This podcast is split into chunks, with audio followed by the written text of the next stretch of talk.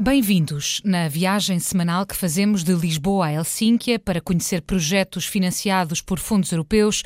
Hoje vamos até à Letónia e começamos junto ao Mar Báltico, na cidade de Liepaja.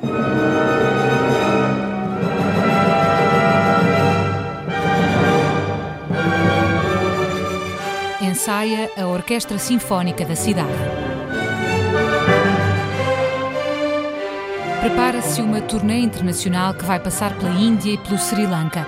Quando for a sério, todos os músicos estarão no máximo a prumo. Mas hoje vêem-se calças de ganga, t-shirts de manga cava e cabelos desalinhados que contrastam com a imponente sala de espetáculos de acústica perfeita. Acoustic is very, very clear. A acústica é muito clara, conseguimos ouvir cada um dos músicos que estão a tocar na orquestra. É uma acústica muito equilibrada e profissional. É como se eu conseguisse ler toda a partitura. Consigo sentir todas as linhas musicais ao mesmo tempo.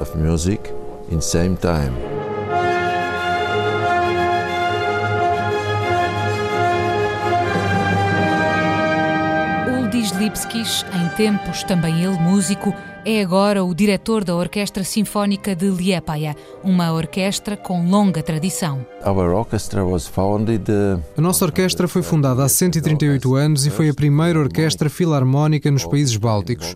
Às vezes costumávamos tocar como uma orquestra sazonal, apenas no verão, mas agora somos uma orquestra estatal, com lotação completa e com uma temporada anual de concertos.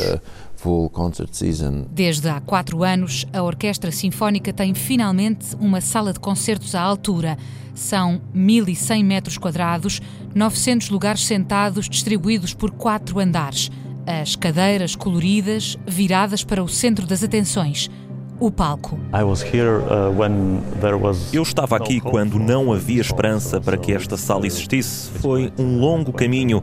Tínhamos uma sala de ensaios muito pequena. Para os concertos, usávamos outras salas, e é claro que isso não é o melhor para o trabalho de uma orquestra.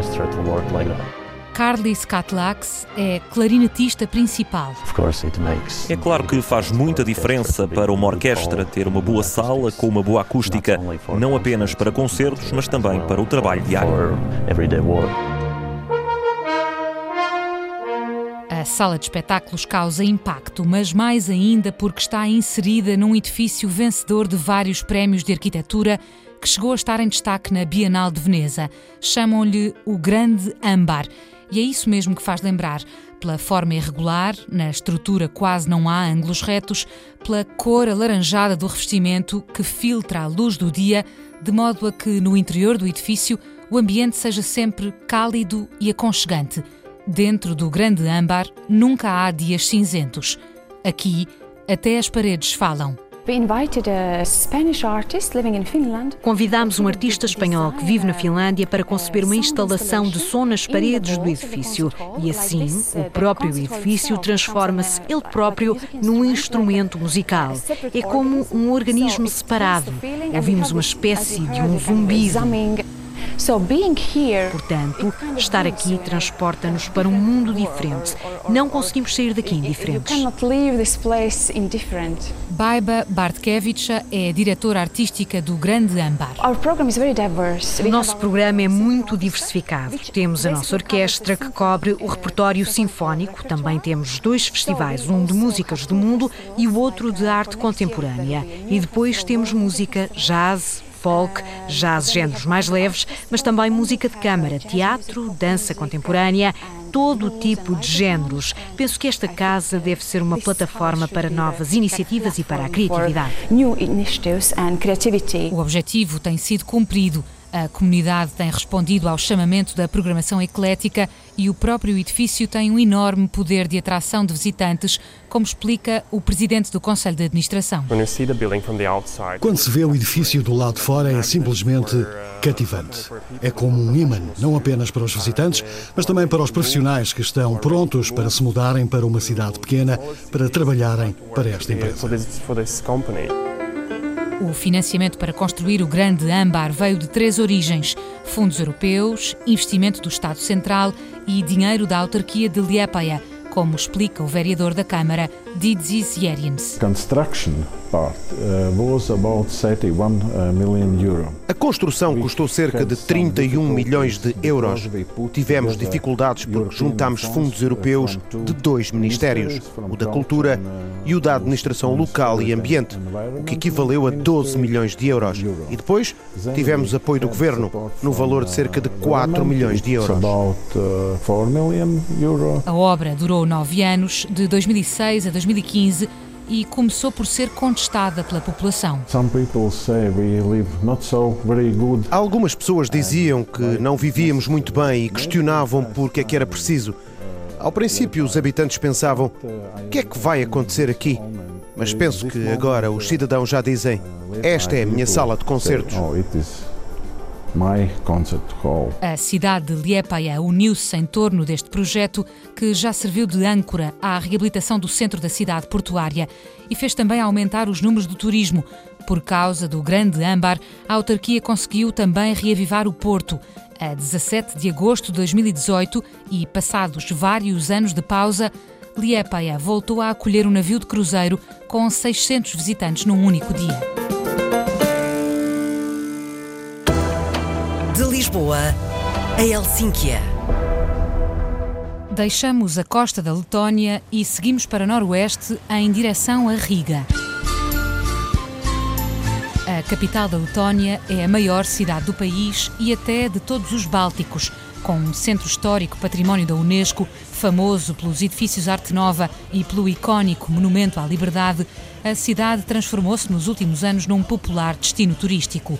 O número de visitantes estrangeiros atingiu um recorde absoluto em 2018. 3 milhões e 400 mil turistas visitaram a capital letã.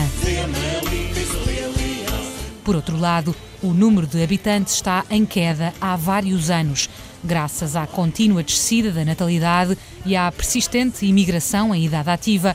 A população idosa já representa um quinto do total e é, por isso, um desafio para as autoridades.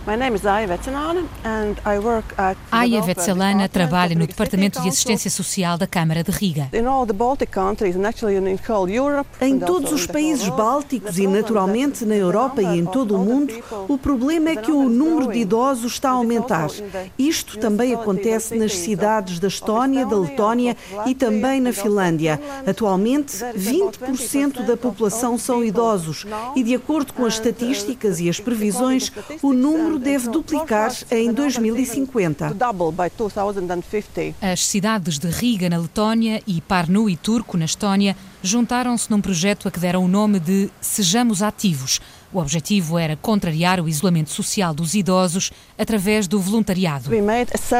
Fizemos um inquérito. Entrevistámos os idosos sobre o que estariam interessados em fazer, se estariam interessados em trabalho voluntário e, baseados nas respostas deles e na atitude que demonstraram, tentámos encontrar soluções e, em consequência disso, estabelecemos o call center social aqui em Riga.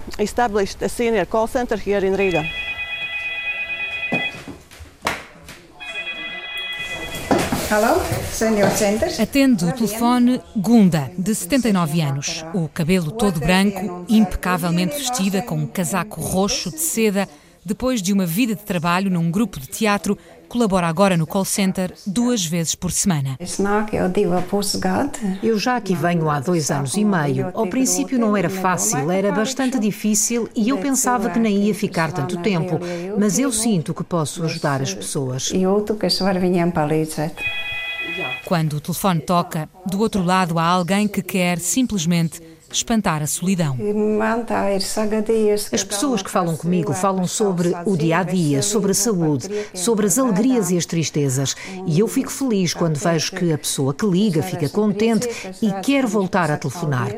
Há uma senhora que perdeu a visão e espera que eu lhe telefone regularmente. E por isso eu não posso deixar passar muito tempo e tenho mesmo de lhe ligar porque ela fica à espera.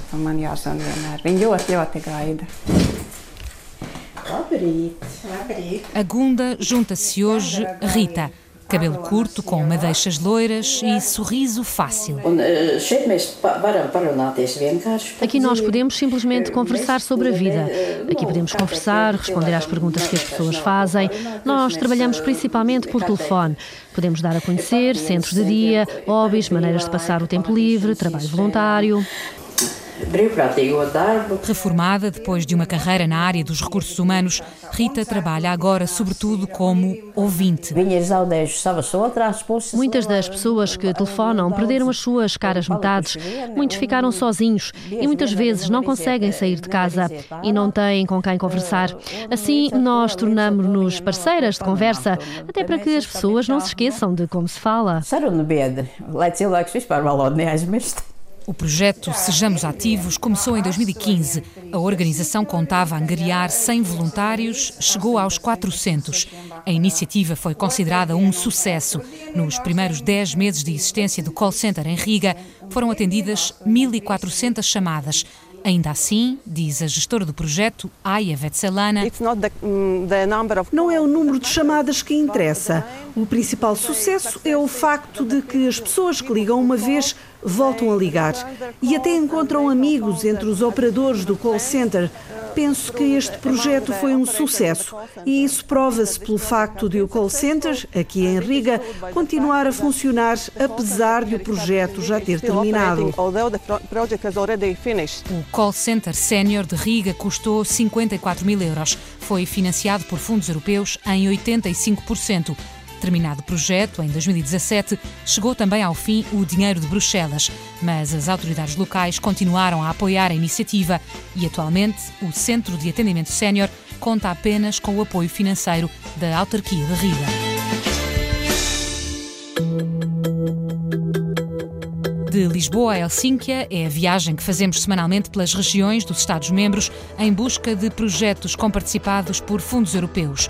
Hoje estivemos na Letónia com a reportagem de Raquel Morão Lopes e pós-produção áudio de Paulo Cavaco. Acompanhe-nos nas redes sociais, em RTP Europa e, claro, aqui na rádio.